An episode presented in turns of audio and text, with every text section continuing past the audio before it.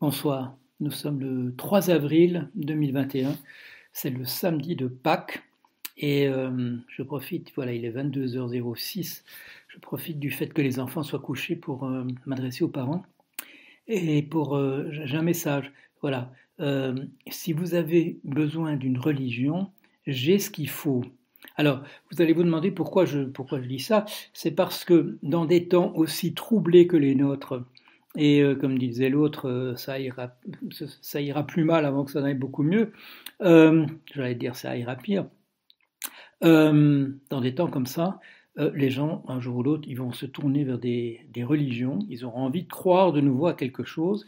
Et, euh, c'est pour ça, euh, j'ai une sorte de tuyau. Voilà, j'ai quelque chose qui, plutôt que de vous laisser choisir n'importe quoi, des choses qui pourraient, comment dire, être dangereuses pour l'humanité, je vais vous proposer quelque chose qui existe. Voilà, je vous parler d'un bonhomme, il est mort en 1982. Et en 77, il a fait une grande conférence et les gens étaient assez perplexes, écoutaient ce qu'il disait. Les gens se regardaient, euh, ça a été filmé, vous, allez pouvoir ça. Euh, les gens se regardaient, qu'est-ce que c'est que ce machin? Et à la fin, euh, comme les gens se posaient des questions et qu'ils n'avaient pas du tout entendu ce qu'ils s'attendaient à entendre, il a dit Je suis un prophète. Et euh, je ne sais pas si ça a été vraiment noté au, moment même. Alors, alors voilà, euh, c'est toute une religion qu'il a proposée. Il, euh, il, y a un enregistrement qui s'arrête un peu avant la fin, apparemment, au milieu d'une phrase. Ça dure à peu près une heure. Ça s'est passé à Metz, à Metz en France. Ah, ça s'est passé à l'hôtel de ville. Et euh, on voit une salle pleine, il y a plein de gens. Euh, ce sont des, à, à, regarder, ce sont des gens jeunes. Ce sont des gens jeunes qui sont là. Et qu'est-ce qu'ils croyaient faire, ces gens-là, à qui on a offert quelque chose de tout à fait différent? Ils croyaient venir écouter un, auteur de science-fiction. Ils venaient écouter un, auteur de science-fiction. Ils ont entendu parler essentiellement de théologie. Euh, de la divinité, du paradis, du voilà du jardin d'Éden. Euh, qu'est-ce que qu'est-ce que Jésus-Christ veut dire quand il, quand il dit euh, mon, royaume n'est pas de ce monde? Est-ce qu'il est possible de comprendre ce qu'il veut dire quand il dit le royaume de Dieu est en vous? Et Des choses cet ordre-là. Et, et, et, les gens s'attendaient pas à ça il s'attendait à entendre Philippe Cadic, parce qu'il s'agit bien de lui, euh, faire un exposé sur ses bouquins de science-fiction. Alors, 77, il faut bien situer, c'est l'époque où seuls les gens qui lisent la science-fiction euh, ont entendu parler de lui. Parce que il s'est passé ensuite euh, la chose suivante, c'est qu'on a fait plein de films à partir de ces livres. Ça a commencé en, en, 1982 avec le Blade Runner de Ridley Scott. Euh, en 90, le Total Recall de Paul Verhoeven. Euh, 2002, le Minority Report de, de Spielberg, Steven Spielberg. Euh, en 2006, un truc très intéressant puisque c'est du c'est du dessin animé fait par-dessus par du vrai cinéma. C'est euh, Scanner, Darkly euh, de Richard Linklater. Et on a encore fait d'autres films depuis euh, sur des thèmes de, de, romans ou de nouvelles de, de Philippe Cadic. Et aussi, en parallèle, bien qu'on parle d'une inspiration de Dick euh, pour la série des films La Matrice, le premier c'est en 97, euh, donc, on ne connaît pas encore, le grand public ne connaît pas encore Philippe Cadic. Il n'y a que vraiment les fanats de science-fiction qui le connaissent. Et ils vont écouter ce bonhomme. Et qu'est-ce que ce bonhomme raconte? Il raconte, euh, il explique une, nouvelle religion dont il est le prophète. Dont il est le prophète. Euh, il, lève à la fin de la conférence le, doute. Euh, l'interrogation des gens qui sont là, qu'est-ce qu'on a entendu? On n'a pas entendu un type parler de ses romans de science-fiction. On a entendu autre chose et il le dit. Il dit le mot. Il dit le mot prophète. Je suis un prophète. Voilà. C'est pas comme ça qu'on le retient. Euh, si vous regardez sa notice, il a des notices importantes dans toutes les langues parce que voilà, c'est quelqu'un dont on lit les livres et dont on continue de faire des films euh, à partir de, nouvelles ou de ou de, euh, de, romans qu'il a écrits Il y en a sur lesquels des réalisateurs comme Ubik, qui n'a jamais été tourné, euh, bah, il y a des, les gens continuent de se battre en coulisses pour être la personne qui fera le film à partir de, de. Et euh, ce personnage-là, donc, est un personnage tout à fait différent de ce qu'on pourrait imaginer. Alors c'est encore plus étonnant euh, que ce que je viens de dire. Je vais revenir sur cette conférence de Metz, sur cette création d'une nouvelle religion mais euh, il écrit par exemple un livre qui s'appelle Valis, euh, Vast, euh, est-ce que je vais retrouver toutes les, euh, tous les termes euh, Enfin bon, ça dit en gros un système vaste. Actif d'une intelligence vivante. Voilà, c'est ça qui fait en anglais Valis. Dans ce livre-là, Philippe Cadic fait la chose suivante. Et il faut que je donne un tout petit élément de, contexte euh, avant. Là, on est en 81. C'est quatre ans après la, conférence de Metz. Euh, il est considéré par son entourage, il est considéré comme fou. Euh, on considère que c'est un, dingue. Il écrit donc en 81, un peu, bon, il mourra en mars 82, il écrit euh, ce livre qui s'appelle Valis, et dans ce livre, il fait la chose suivante. Il y a un narrateur.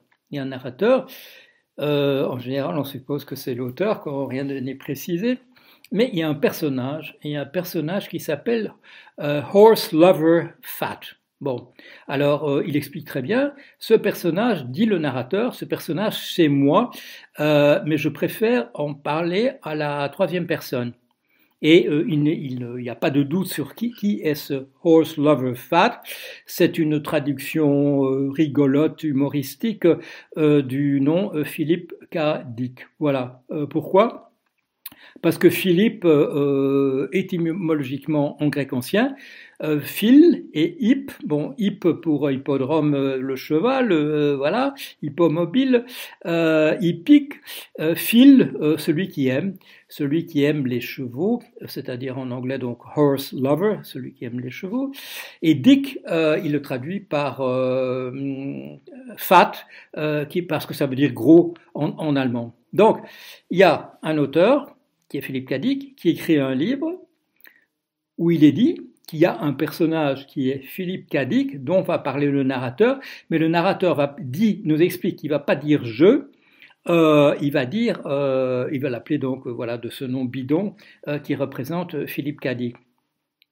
Et je vous ai dit, on est dans un contexte où cette personne, Philippe Cadic, est considéré comme timbré par sa, compagne, par tous ses amis, etc. Et là, dans ce livre, écrit à cette époque-là, il y a donc ce personnage de, euh, Philippe Cadic, mis en scène, qui est effectivement un timbré, et euh, le narrateur dit, j'aurais quand même bien souhaité pouvoir l'aider, parce que ce type est timbré, et il y a des analyses, je dirais absolument euh, comme un médecin légiste, comme un psychiatre, psychiatre légiste, explique pourquoi ce type est fou. Il explique qu'il a cramé son cerveau euh, en prenant trop de drogue à une époque, etc. Il décrit la schizophrénie du personnage, et la schizophrénie, la double personnalité, elle est là elle est là, ou, même la triple, puisqu'il y a un narrateur qui explique qui est ce Philippe Cadic et qui décrit dans ce livre sous le nom de Horse Lover Fat le personnage cinglé euh, que son entourage connaît. Mais il y a en retrait, en retrait, il y a un autre personnage qui lui est pas timbré du tout, qui est plutôt, je dirais, du côté d'un psychothérapeute, d'un psychanalyste, d'un psychiatre qui explique ce personnage-là. Et quand on revient à la conférence de 1977 à Metz, on comprend de quoi il s'agit, parce qu'il nous explique, il nous explique le, cadre. Alors, euh, le film La Matrice, la série des films La Matrice, est directement inspirée non pas d'un roman de Philippe Cadic, mais de ce qu'il dit dans cette conférence de 1977. Alors, il faut dire qu'il parlait de ce genre de choses ailleurs aussi, et il a écrit un gros bouquin, alors carrément gros, de 8000 pages, un bouquin de 8000 pages qu'il appelle Exégèse, où euh, il réfléchit, voilà, à ce qu'on est, euh, quel est le, et on pourrait dire, c'est une sorte, c'est un ouvrage de théologie, hein, véritablement un ouvrage de théologie. Et euh, par ailleurs, les derniers romans, comme ce Valis, mais aussi la transmigration de Timothy Archer, qui est la, la, la, vraie vie d'un certain James Pike, qui était, un, qui était un, un, évêque dans la religion épiscopalienne et qui a été, qui a été accusé d'hérésie ces derniers romans, c'est pas de la science-fiction, c'est véritablement de la théologie-fiction. Ce sont des réflexions. C'est un roman. Ce sont des romans qui sont passionnants à lire. Euh, mais à tout moment, on nous parle de la Bible, on nous parle effectivement de la présence de Dieu. Est-ce que la présence de Dieu, si elle existe, nous permet-elle de communiquer avec les morts, des choses de cet ordre-là? C'est quoi notre destin? Quelle est la quels, sont les degrés de liberté dont nous disposons à l'intérieur du monde? Est-ce qu'on peut prendre son destin en main, etc. Euh, des, questions d'ordre éthique. Mais alors, dans l'exposé de 1977. C'est un exposé systématique d'une religion et euh, elle est fondée, la description de cette religion, elle est fondée en réalité sur une théorie physique. Sur une théorie physique, euh, ça, c'est tout à fait cohérent par rapport à une interprétation de la mécanique quantique par un certain Hugh Everett en 1956. Monsieur Hugh Everett, un, Américain, euh, rédige une thèse et puis ensuite il publiera un article l'année suivante. Euh, il sera quasiment recalé par, son, par l'université euh, et il, il, fera carrière dans autre chose, si j'ai bon souvenir, dans, dans l'électronique. Mais c'est la personne qui a proposé une euh, interprétation de la mécanique quantique très célèbre, celle des mondes parallèles ou des mondes multiples, comme on dit aussi, qui dit que pour expliquer un phénomène qu'on connaît en mécanique quantique, c'est-à-dire qu'à certains moments, euh, des particules sont dans un état superposé. Elles, sont, sont à la fois, je dirais, blanches et noires, sans qu'on puisse déterminer, euh, mais il y a à ce moment-là ce qu'on explique comme étant un effondrement, un effondrement de, ces états superposés qui, euh, choisissent, si l'on peut dire, parce que ce sont des particules qui choisissent pas, mais qui bifurquent entre un des deux états possibles. Et là, l'interprétation, l'interprétation de Everett, euh, c'est de nous dire non, il n'y a pas, il a pas de résolution sous la forme d'un effondrement de ce train d'onde. Euh, en fait, euh, ces deux états superposés créent deux univers parallèles. Voilà. Et donc, quand on nous dit c'est formidable, il y a des milliards d'étoiles, c'est tellement grand, etc. Dans cette interprétation-là, il y a des univers comme ça qui sont créés à l'appel à tout instant et, à tout moment. Et là, ce, qui, ce que euh, Philippe Cadic fait, c'est qu'il explique un, ensemble d'expériences mystiques qui ont été les siennes. Il parvient à l'expliquer dans, ce cadre-là. Et si vous connaissez un peu le thème de ces livres, le, thème de ces, de euh, des films qui ont été faits à partir de ces livres, euh, vous savez qu'il y a souvent le personnage du précog. Le précog, je ne sais pas comment on dit en français, mais c'est la personne qui a qui a une connaissance anticipée. Et par exemple, dans Minority Report, euh, ces précogs sont des, créatures qui sont là dans, un état de, je dirais, dans, une sorte de piscine, dans un état suspendu, mais ils voient euh, des, euh, des choses qui pourraient se passer et ils sont en connexion avec la police. La police peut empêcher des crimes qui vont avoir lieu à partir de cela. Alors, ça pose tout de suite des problèmes. Euh, euh, si on est dans un monde déterministe, il y a un scénario et puis c'est tout. Si on n'est pas dans un monde déterministe, comment est-ce qu'on peut éventuellement faire basculer euh, d'un parcours possible à un autre? Et là, dans la conférence de Metz, Philippe Cadic explique très très bien comment il voit les choses dans ce cadre-là. Il dit il y a un monde dans lequel nous sommes, mais en permanence, il y a, il y a des mondes. Et il dit, euh, il dit les chiffres, il y en a peut-être deux, il y en a peut-être trois, il y en a peut-être trente, dit-il. Euh, il y a des mondes qui sont en train de bifurquer autour de ça et dans lesquels nous pouvons basculer. Ce qui fait que euh, c'est cohérent par rapport à cette idée que nous pourrions intervenir d'une certaine manière euh, pour choisir pour choisir une de ces voies possibles. Nous pourrions basculer euh, dans, une certaine de, ces voies. Alors, comment est-ce que tout ça est organisé? Eh bien, dans le cadre de ce que vous, euh, vous il y a un Dieu. Il y a un Dieu, qu'il appelle aussi le programmeur, euh, qui est en train, voilà, de, mettre les choses en place. Et là, ce qui est intéressant, c'est que c'est pas ce, il rejoint là pas seulement de la physique, il rejoint de la philosophie il rejoint, il, ne mentionne pas, euh, je ne sais pas si on a mentionné à son propos, mais c'est tout à fait flagrant pour moi. En fait, ce qu'il défend comme point de vue, dont il dit qu'il en a eu l'expérience, en particulier, euh, il explique bien qu'il n'a pas vécu du passé, qu'il n'a pas vécu euh, non, non, plus de, l'avenir. Il explique bien que s'il y a du déjà vu, c'est pas par rapport à des choses qui sont passées, c'est parce que c'est des choses qui se passent en, en, en ce moment même nous avons la possibilité de passer dans des mondes latéraux. Et quand il dit, quand, il dit euh, le Christ dit euh, mon royaume n'est pas n'est pas euh, n'est pas de ce monde, il dit c'est parce qu'il est sur un truc un peu parallèle. Et on peut se tourner, on peut se tourner alors vers, ce Dieu en lui demandant de sortir, de sortir des euh, des chemins qui sont des chemins battus, euh, du, du chemin qui est tout tracé par la prière, par exemple. On peut attirer l'attention du, programmeur. Et qu'est-ce qu'il a devant lui, ce programmeur? Il a la grande matrice. Et c'est de là que le terme va être utilisé. Donc, il dit ça en 77. Le, le, terme va être utilisé, en particulier dans ce film qui va apparaître 20 ans plus tard, qui va être produit 20 ans plus tard, la, matrice. L'idée vient de là. Et il y a ce grand programmeur. Et ce programmeur, ce grand programmeur, il joue pas seul. Il y a un personnage de type de Satan qui essaye de saboter les choses en permanence devant lui. Mais, dit euh, Dick, il, peut arriver à rien. Il peut arriver à rien parce que à tout moment, ce programmeur peut corriger. Il peut, s'il voit que ça va vraiment dans une très mauvaise direction, il peut revenir en arrière. Il peut revenir en arrière et remettre les choses sur le, droit chemin.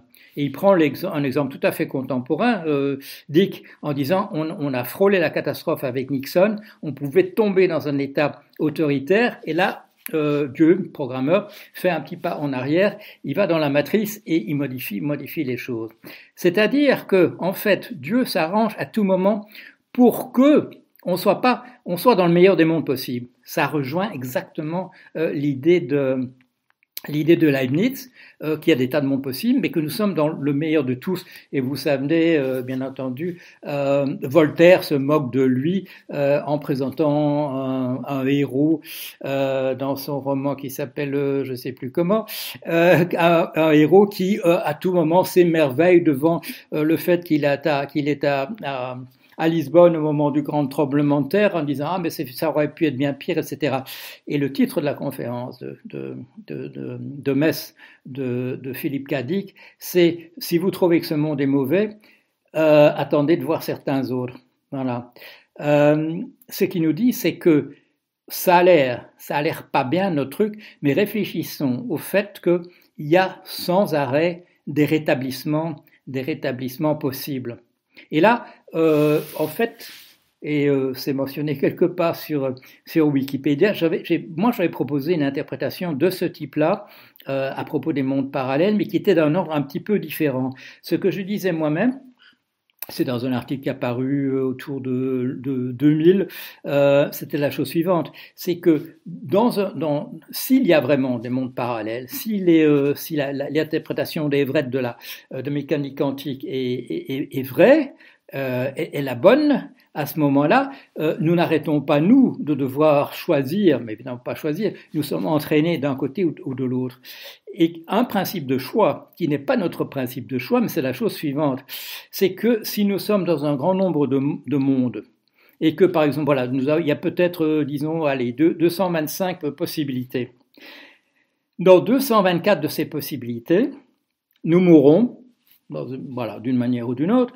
Euh, et dans, la 225e, non, on l'échappe. On, on, échappe à ça. Dans quel monde allons-nous continuer à vivre? Eh bien, l'explication est très simple. Comme notre, euh, le sentiment que nous vivons est attaché au fait que nous sommes en vie, dans les 224 mondes où nous disparaissons, il se passe pour rien pour nous. Nous continuons pépère dans le, dans le 225e où nous nous sortons indemnes de choses extraordinaires qui auraient pu s'arriver.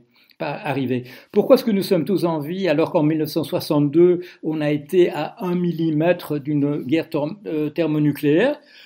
Eh bien, simplement, peut-être que dans des millions de mondes parallèles où nous sommes tous morts dans une, une guerre thermonucléaire, mais il y en a un, il y a une possibilité que M. Khrouchtchev et M. Kennedy disent bon, allez, on, laisse tomber et on continue comme ça. Et nous sommes nécessairement dans celui-là, puisque c'est dans celui-là que nous avons survécu. Donc, euh, mon interprétation, là, ça, ça a paru dans les euh, cahiers du Collège de philosophie. Euh, mon interprétation, là, c'est pas la même que Kadik, mais on pourrait considérer que si c'est ça vraiment l'explication, alors chacun vient avec son interprétation de la manière dont, ça marche. Il y a moyen d'expliquer ça de, de, manière un peu, un peu différente. Et donc, lui, quand il explique, pourquoi est-ce qu'il pourquoi est-ce qu'il parle quand même de ça quand les gens s'attendent à ce qu'il parle de ses récits de science-fiction?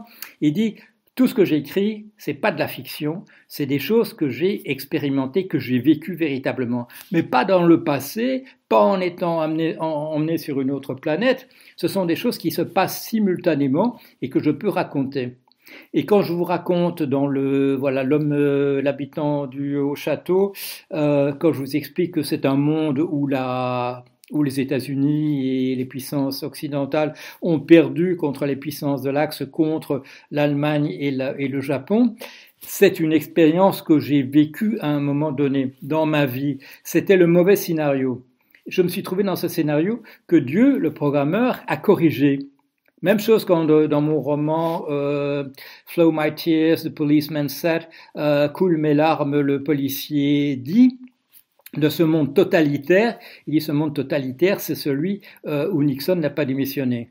Et je l'ai, ce n'est pas, je, n'invente pas, c'est pas de la fiction, c'est des choses que je décris de l'expérience que j'ai. Alors, il n'explique pas pourquoi lui, il a cette possibilité de, je dirais, de vivre dans ces mondes tangents qui sont là à côté des nôtres, qui sont des alternatives. Euh, il, le laisse entendre. Euh, c'est son expérience de la, drogue qui lui permet de faire ce, genre de choses.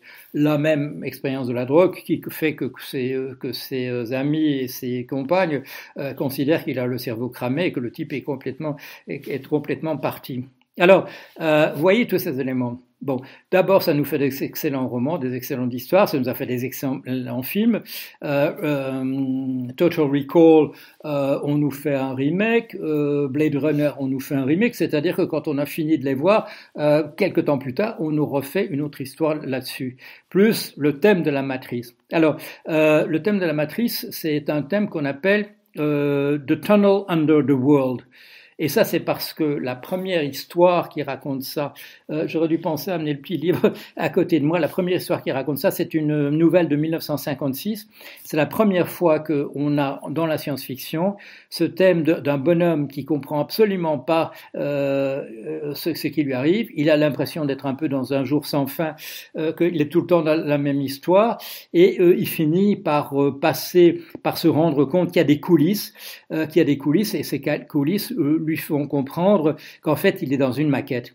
Il est dans une maquette et, il y a quelque chose qui est programmé. Et ce couloir sur lequel il débouche, qui montre qu'il y a des coulisses, ce thème est repris, dans, bien entendu, dans les films de la Matrice. On est là dans la rue, etc. Il se passe plein de trucs. Tout à coup, ils ouvrent une porte, ils sont dans un couloir, dans un immense couloir.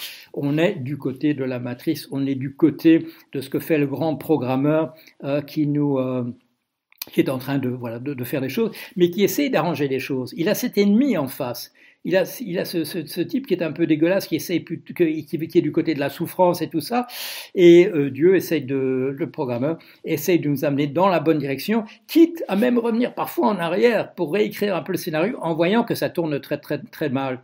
Voilà. Alors, euh, c'est une petite plaisanterie de ma part, mais il y a peut-être davantage de vrai là-dedans que ne pouvaient l'imaginer. Les gens qui, en 77, sont là absolument sidérés, qui viennent écouter un auteur de science-fiction, et ce type le, termine son truc en disant, je suis pas un auteur de science-fiction, je suis un prophète, je suis un prophète qui vous explique euh, exactement comment les choses sont en train de se passer, qui vous donne, qui vous donne la véritable explication de ce qui se passe et vous le savez peut-être, parmi les, grands fanats du, euh, transhumanisme, euh, Monsieur Kurzweil, euh, Monsieur Elon Musk, Monsieur Bostrom, qui a ce centre à l'université d'Oxford euh, sur l'avenir du monde, tous ces gens-là sont des gens qui disent en privé nous croyons à l'histoire de la programmation, nous croyons que nous sommes à l'intérieur d'un grand machin numérique. Euh, on se il ne se prononce pas nécessairement sur la qualité du programmeur, euh, mais il y a des gens qui